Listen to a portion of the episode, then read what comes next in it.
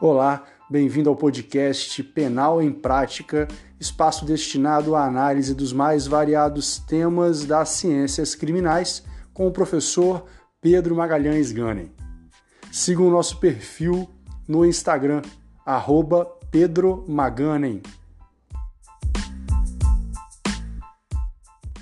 Seja muito bem-vindo, seja muito bem-vinda. Mais um episódio aqui do podcast Penal em Prática, aquele espaço que a gente busca compartilhar informações, conhecimentos, experiências, para poder buscar fortalecer a advocacia criminal, né, somando. Com isso, hoje falaremos sobre uma das teses utilizáveis no Tribunal do Júri, que é a desistência voluntária. Vamos, tra vamos trazer aí um pouco de conceito técnico, teórico aliado à prática, trazendo tanto os aspectos positivos quanto os aspectos negativos dessa tese.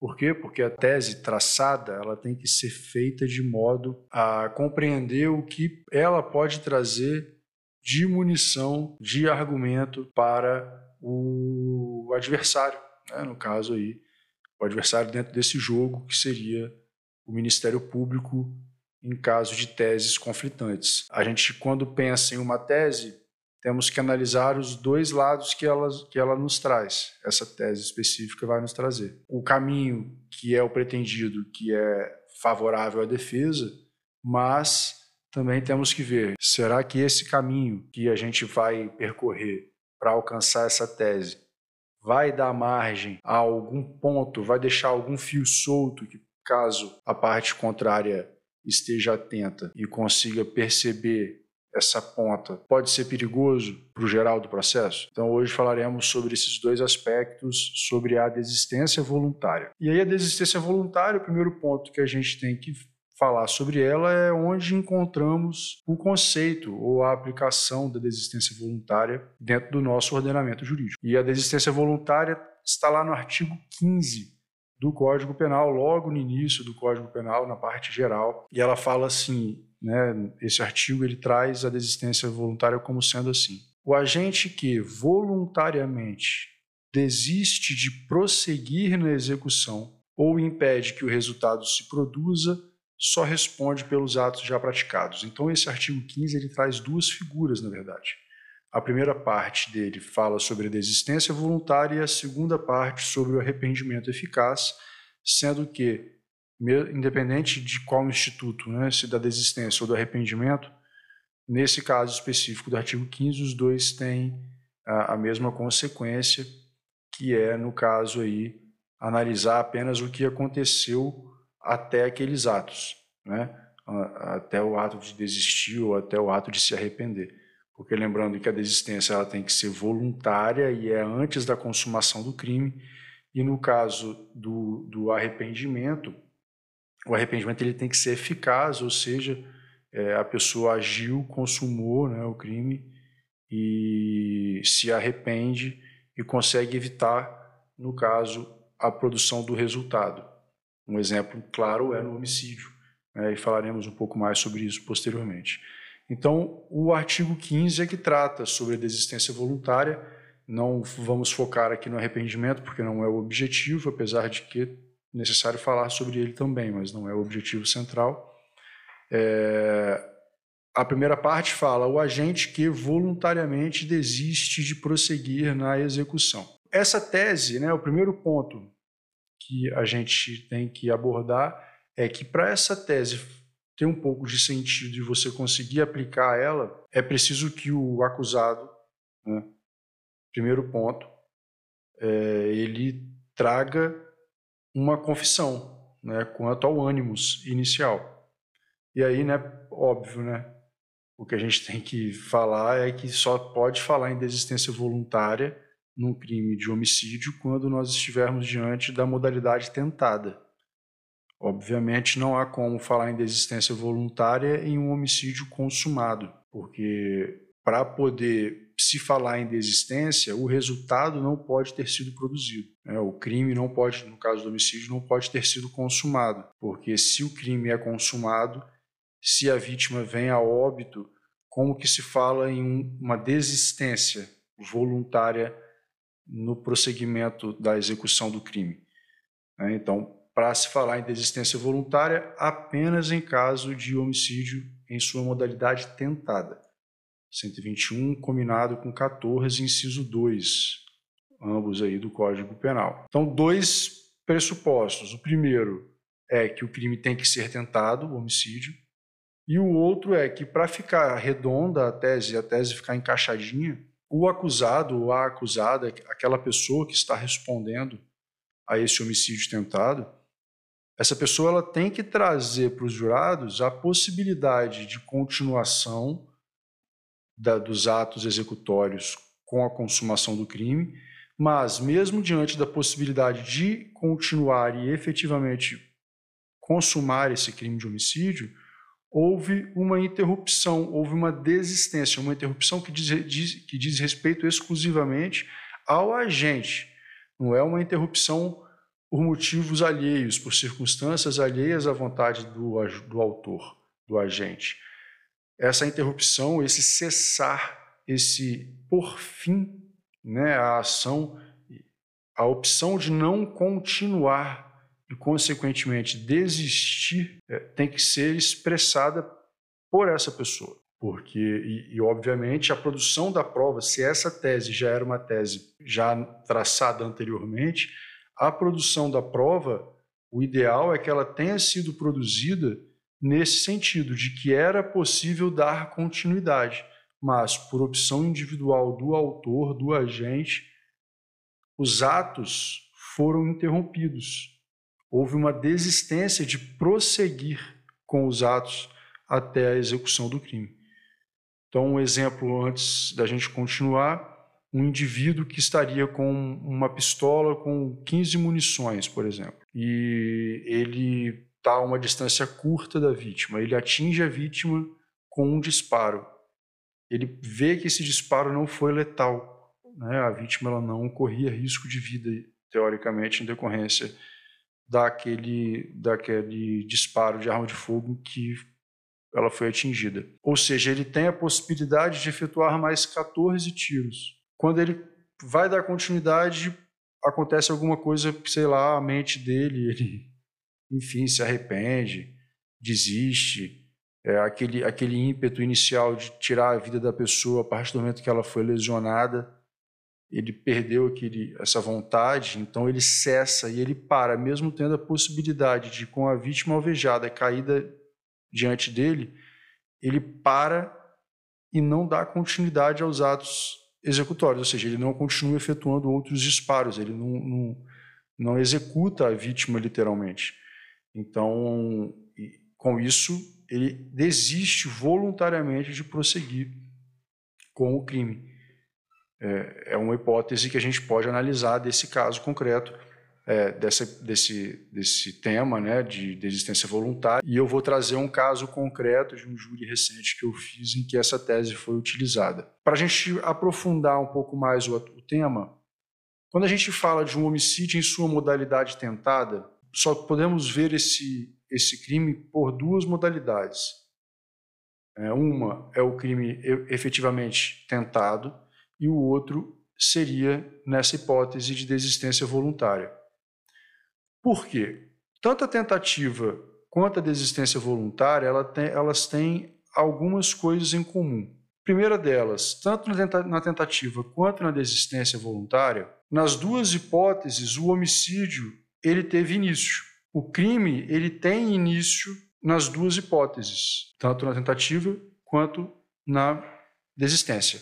Assim como nas duas hipóteses, esse crime ele não chega a se consumar, nem na tentativa, nem na desistência. Então, ao início da prática criminosa daquele tipo penal, nos, nas duas modalidades, do mesmo modo, o crime ele não é consumado em nenhum dos dois. O que que diferencia eles? O que, o motivo que levou o crime a não ser consumado?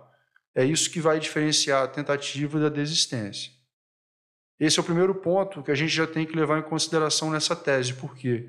Porque a partir do momento que você trabalha a tese da desistência, você também fortalece a tese do Ministério Público de tentativa, porque querendo ou não, você concorda que ele deu início ao crime e que ele não se consumou. Vai ficar ao, ao, a cargo da defesa convencer os jurados que ele poderia dar continuidade ao crime e não quis continuar. Ao passo que o Ministério Público vai sustentar que ele tentou de todas as maneiras e que o crime não se consumou por circunstâncias alheias à vontade dele. É aí que vai ser a, disputa de teses. Com isso, então, é necessária uma produção de prova forte nesse sentido. É, é, não, essa tese não pode ser aleatória, porque se você ventilar essa tese até de forma subsidiária, dependendo das provas, se elas não tiverem robustas o suficientes para levar esse entendimento, pode ser um tiro no pé, porque você acaba meio que confessando, entre aspas, que esse crime aconteceu. Porque a dificuldade é você conseguir convencer os jurados que não têm entendimento técnico que, juridicamente falando, o correto para uma pessoa que quis matar outra, mas que não matou, seja porque desistiu, seja porque não conseguiu, é, essa pessoa ela não merece responder por esse homicídio, sim por uma lesão corporal. Né? Quando a gente bota na balança nesse, no sentimento de punitivismo, é, e não um punitivismo de crítica aos jurados, não. Isso é os jurados eles são representantes da sociedade. A sociedade ela quer respostas. Talvez por não entender de política criminal, não entender de leis, né, especificamente, haja uma dificuldade de compreender a necessidade de observar algumas regras, né, porque para a sociedade acaba sendo interessante a punição das pessoas que praticaram crimes graves. Então, essa dificuldade de convencimento dos jurados, ela é muito forte.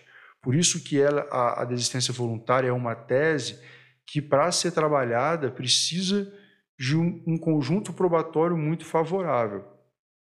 Eu vou dar um exemplo. É, recentemente eu fiz um júri em que o réu, eu, eu fui contratado para fazer exclusivamente o júri. O réu ele já vinha de três confissões, de duas confissões. Ele confessou na delegacia, confessou em juízo, por mais que algumas circunstâncias tenham mudado de um depoimento para o outro, de um interrogatório para o outro, e em plenário ele confessaria novamente. Assim que a gente teve acesso aos autos, a gente descobriu, é um processo muito antigo, né? então ainda não havia é, os atos eles não eram registrados em, em audiovisual, eles eram só escritos ainda. Então não tinha nenhum depoimento gravado, todos os depoimentos estavam escritos, com exceção de uma entrevista que o réu teria dado no dia da prisão dele, ele foi preso em flagrante, é, em que ele confessa na reportagem ter efetuado os disparos que, que caracteriz, caracterizariam a tentativa de homicídio. E na mesma entrevista ele disse que ele não deu continuidade aos disparos porque ele viu posteriormente que dentro do carro tinha uma criança. Que então ele falou que se ele não tivesse, se não tivesse criança, ele teria continuado a atirar, mas quando ele viu a criança, ele parou de atirar. Quando a gente pegou aquele processo, falei, pô, esse processo é um processo que está perdido, há uma confissão aqui. E há uma, o único elemento audiovisual que consegue mostrar do, do dia dos fatos uma versão plausível era essa, de que é, ele desistiu, ele poderia ter continuado. E aí o trabalho, então, foi do, do júri foi esse, de conseguir diferenciar a tentativa da desistência. E aí eu achei interessante a gente conversar um pouco sobre isso aqui no episódio. Porque então a diferença da tentativa para a desistência está no motivo que levou o crime a não, a não ser consumado. O que fez com que o crime não fosse consumado? Ele errou todos os disparos? Alguém chegou e, e interrompeu a ação? O motivo que levou o crime a não ser consumado diz respeito ao indivíduo que estava praticando a conduta ou às circunstâncias alheias à vontade dele? independente de qual circunstância. Caiu um raio que derrubou uma árvore e essa árvore caiu na frente dele, ele se assustou e perdeu a arma. É um motivo para transformar aquele crime em um homicídio tentado, porque ele teve início mas ele não foi consumado por circunstâncias alheias à vontade do agente. É diferente quando o que levou o crime a não ser consumado foi a vontade dele. Foi ele, enquanto dono das suas ações. É esse o ponto. Na tentativa, pelas ações do autor, o crime só não foi consumado porque ele não conseguiu, porque alguma coisa aconteceu e impediu ele de consumar. Na desistência, foi ele próprio, por ele mesmo, numa ação individual, que fez com que o crime não chegasse a ser consumado. Ele freou antes, ele parou e não deu continuidade aos atos executórios. Essa diferença ela é muito grande. Então eu vou trazer novamente né, é, essa diferença, porque é isso que importa. Se a pessoa que começou a executar o crime, ela é interrompida enquanto executava o crime, ou ela esgotou tudo aquilo que ela tinha né, ao seu alcance para consumar o crime. Só que esse crime não se consuma por circunstâncias alheias à sua vontade, não importa qual motivo for mas que não diga respeito a ele mesmo, estaremos diante de uma tentativa, um crime de homicídio em sua modalidade tentada. Só que se essa pessoa ela também começa a executar o crime, só que ainda que ela tivesse possibilidade de, continu de continuar, ainda que ela tivesse meios disponíveis para consumar aquele crime, essa pessoa ela desiste voluntariamente de prosseguir. Ela para. É aí que está a figura do artigo 15, primeira parte do Código Penal. Na tentativa, o crime não foi consumado porque alguma coisa aconteceu. Mesmo que o agente tenha esgotado todos os meios que ele tinha disponível para poder consumar o crime, alguma coisa aconteceu e ele não conseguiu. A arma falhou, ele errou todos os disparos, a vítima reagiu e conseguiu fugir, enfim, não importa. Veio uma nave alienígena e abduziu o cara, não importa o motivo. Alguma coisa aconteceu que não, que não foi ele que tomou essa decisão. Né? Na desistência, veja, o crime ele não é consumado por algo que diz respeito exclusivamente ao agente. Ele interrompeu voluntariamente os atos de execução e ele impediu por, por si mesmo, por sua decisão, por sua autonomia, como um indivíduo que tem é, controle sobre si mesmo, ele evitou então a consumação do homicídio. E aí a nossa dificuldade, eu repito, enquanto advogado no tribunal do júri, sustentando, é conseguir demonstrar para os jurados que é, é assim a regra do jogo. E que essa foi a intenção do legislador ao criar essa, essa, esse instituto. Porque fica parecendo como uma injustiça ah, ele vai responder só por lesão corporal, às vezes ele não vai responder por nada, ele vai responder por disparo de arma de fogo, às vezes ele vai responder por uma lesão leve. Enfim. E aí fica uma sensação de impunidade, como, poxa, mas aí ele tentou matar alguém, mas ele não vai responder por isso. E isso é um prato cheio para o Ministério Público explorar sentimentalmente os jurados. Que resposta é essa que vocês querem passar à sociedade? A pessoa tenta matar a vida de outra e vai pegar uma pena de três meses de prisão? Seis meses? Então, é, é, o nosso objetivo é demonstrar que esse sentimento de perplexidade ou, ou de desacordo, ele não pode prevalecer. Porque a gente tem lei para que, essa lei seja cumprida. Os termos, os artigos, os tipos, os, os institutos, eles estão lá para serem aplicados. Nós não podemos escolher a aplicação da, da lei conforme a nossa vontade, a nossa concordância. Se eu concordo, eu aplico, se eu não concordo, eu não aplico. Isso é muito perigoso, porque a partir do momento em que a lei ela só é aplicada quando eu concordo com ela, dá margem para não aplicar qualquer coisa ou aplicar da forma como quiser. Então a legislação está lá para ser cumprida e cabe a nós, enquanto cidadãos, profissionais, enfim, é, buscar a alteração da legislação para que ela esteja então em conformidade com aqui, né, em conformidade com o entendimento coletivo da sociedade.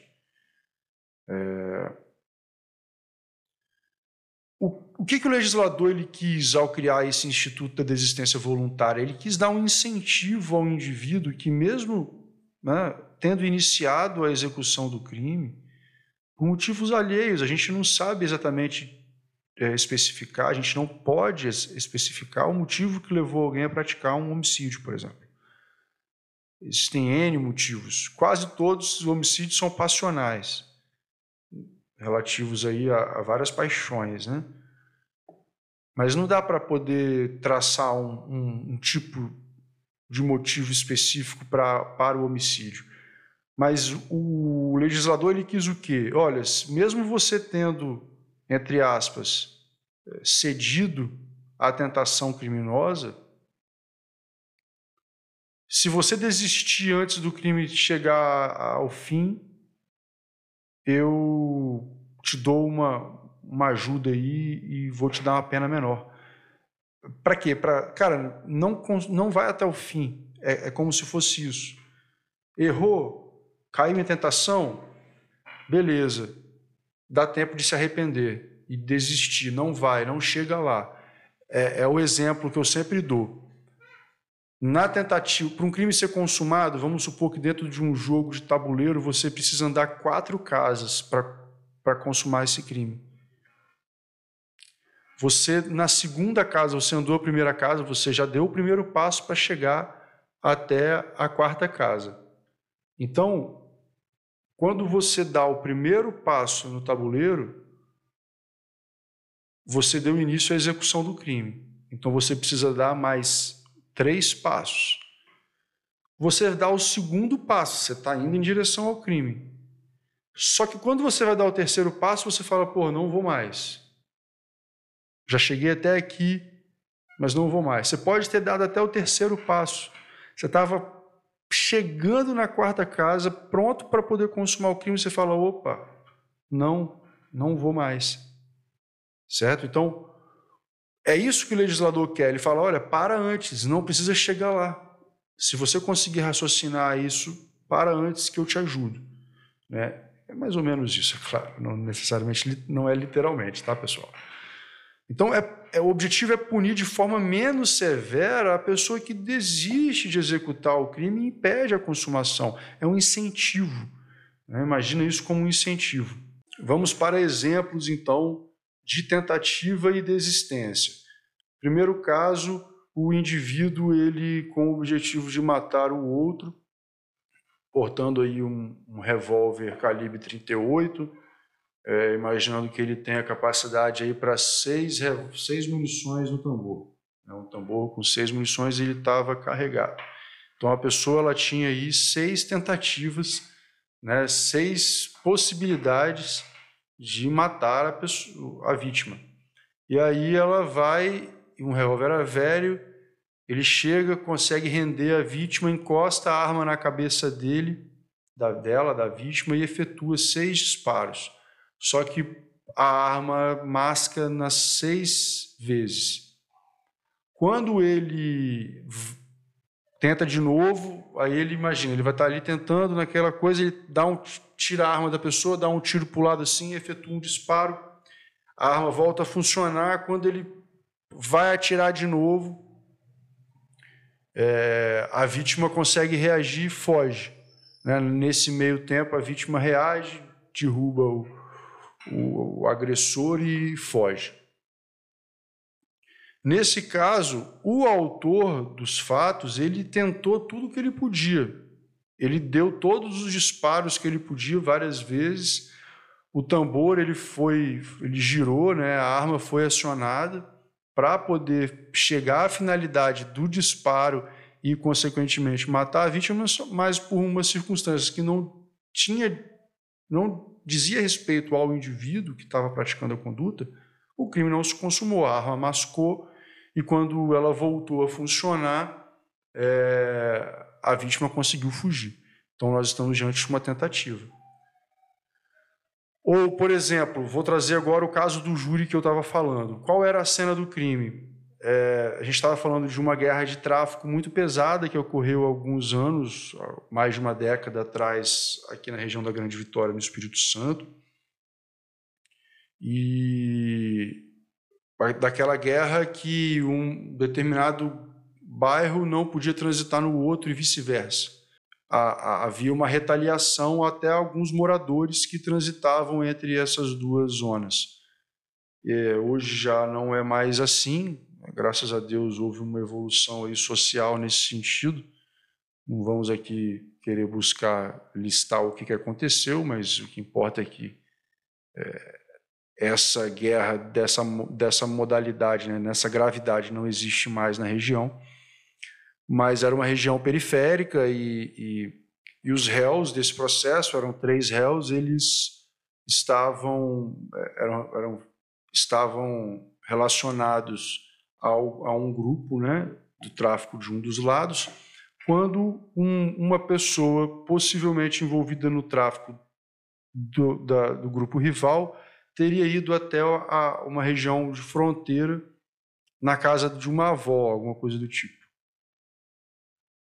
Nesse momento, quando ele chegava no beco que ia para a casa da avó, ele foi surpreendido por esses dois ou três indivíduos. O processo só tinha dois, mas ficou na dúvida se tinha participação de uma terceira pessoa. É, de frente, essas pessoas estavam de, de frente para o motorista e efetuaram alguns disparos em direção ao motorista, todos eles relacionados ao motorista. Na verdade, eles estavam na diagonal do, na, na, diagonal dianteira do lado do motorista. Né? Eles estavam de, de frente para o motorista na diagonal, assim, meio que na direção do farol dianteiro esquerdo do carro. Efetuaram dois, dentre os disparos, dois é, conseguiram efetivamente acertar o carro. Um pegou de raspão na vítima, que era o motorista. Então, dessa circunstância, nós temos de, dessa ação, e aí o motorista ele conseguiu, ele teve uma reação, fugiu, enfim. E aí o crime foi denunciado como um homicídio tentado. Existem duas formas de analisar o crime, e o Ministério Público, nesse caso, foi por essa narrativa de que o crime não se consumou porque a vítima conseguiu fugir, deu ré e fugiu e conseguiu é, é, escapar da, dessa emboscada ou desse, dessa ação, desse ataque.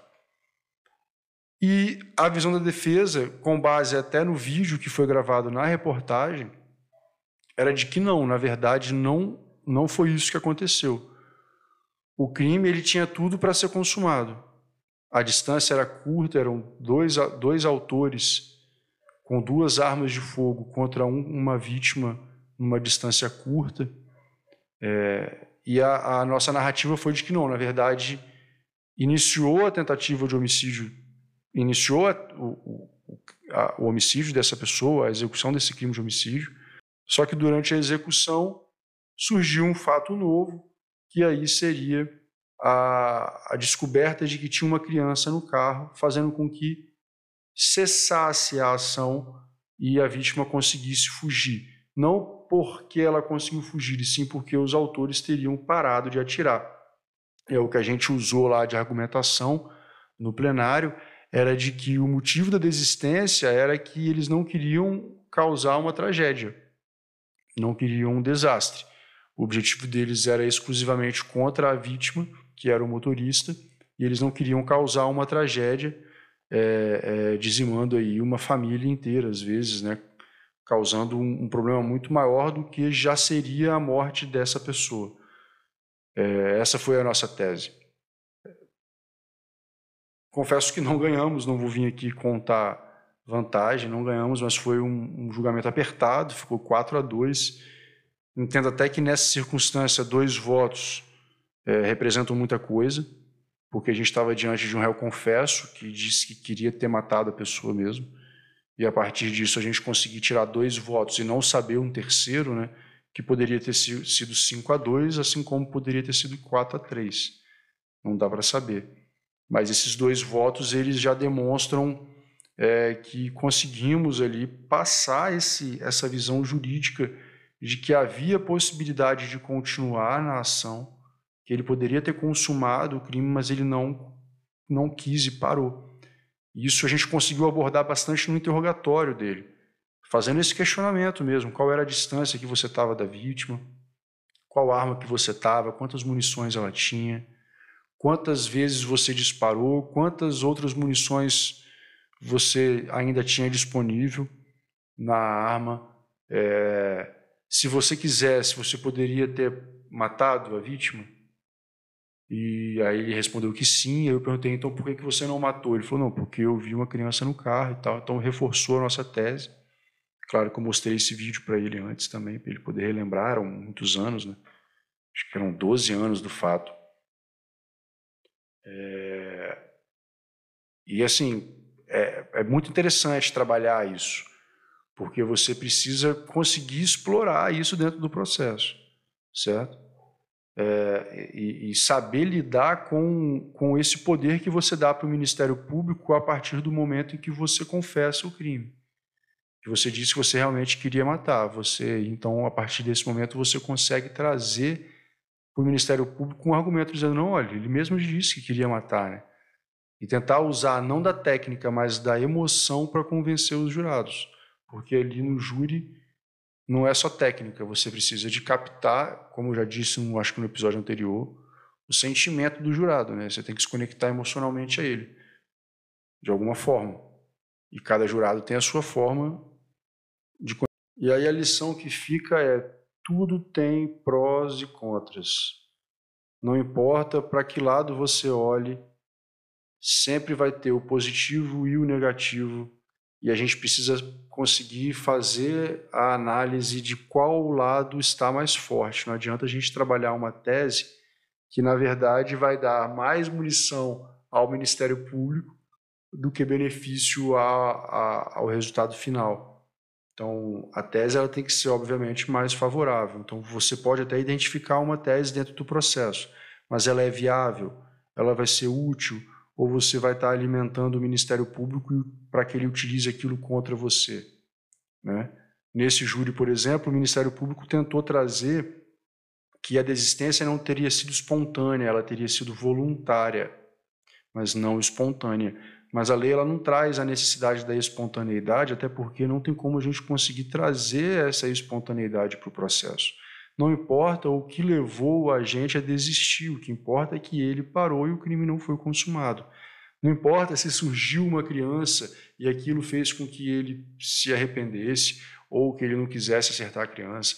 Não importa se ele lembrou da mãe dele, não importa se não importa se ele se converteu a alguma religião naquele exato momento.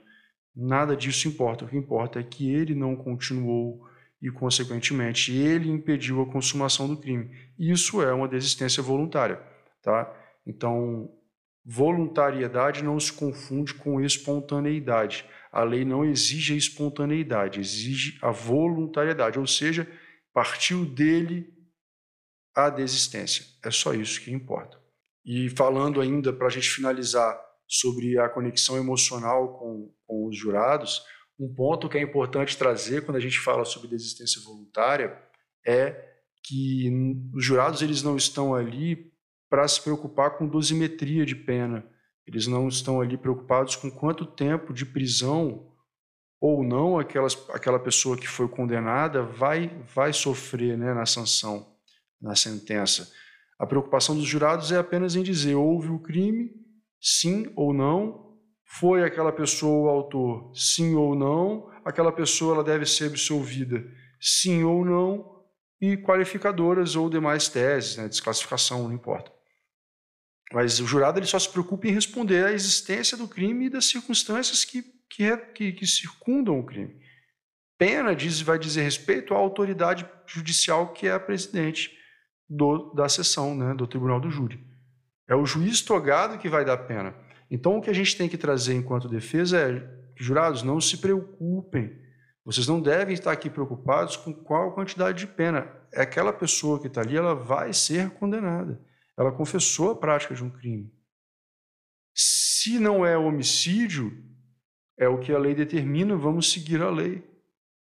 Mas, não sendo homicídio, não se preocupem com a pena, vai caber só dizer é homicídio ou não é homicídio. Se disserem que não é homicídio, o juiz vai dizer qual é o crime e vai aplicar a pena correspondente.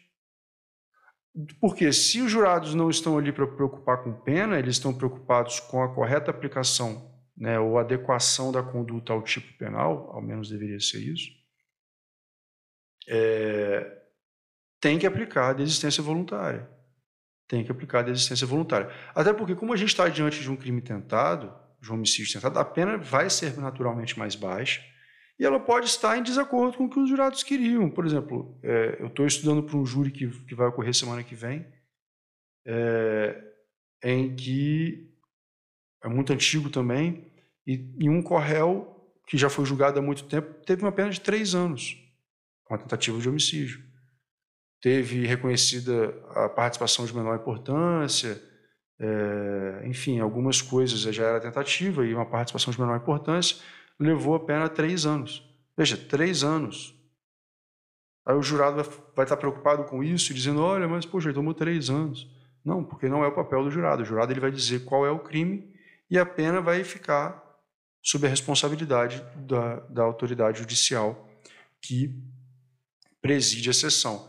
Essa é uma forma de tentar passar para os jurados a, a, mensagem de que não haverá uma impunidade, porque é isso que o Ministério Público vai tentar, tentar dizer para eles: olha, né, a tese do Ministério Público vai ser: vocês vão fazer uma desclassificação, vocês vão levar o crime a uma pena nula, praticamente zero.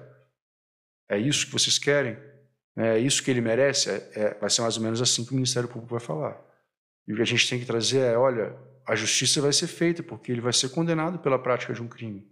Nós não podemos saber qual crime, que quem vai determinar isso é o juiz.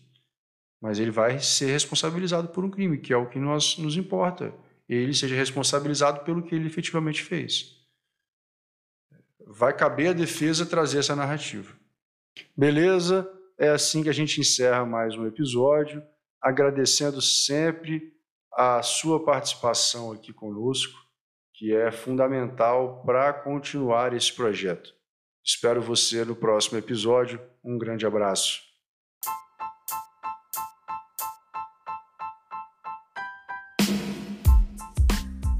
E é assim que nós encerramos mais esse episódio. Obrigado pela companhia e até a próxima.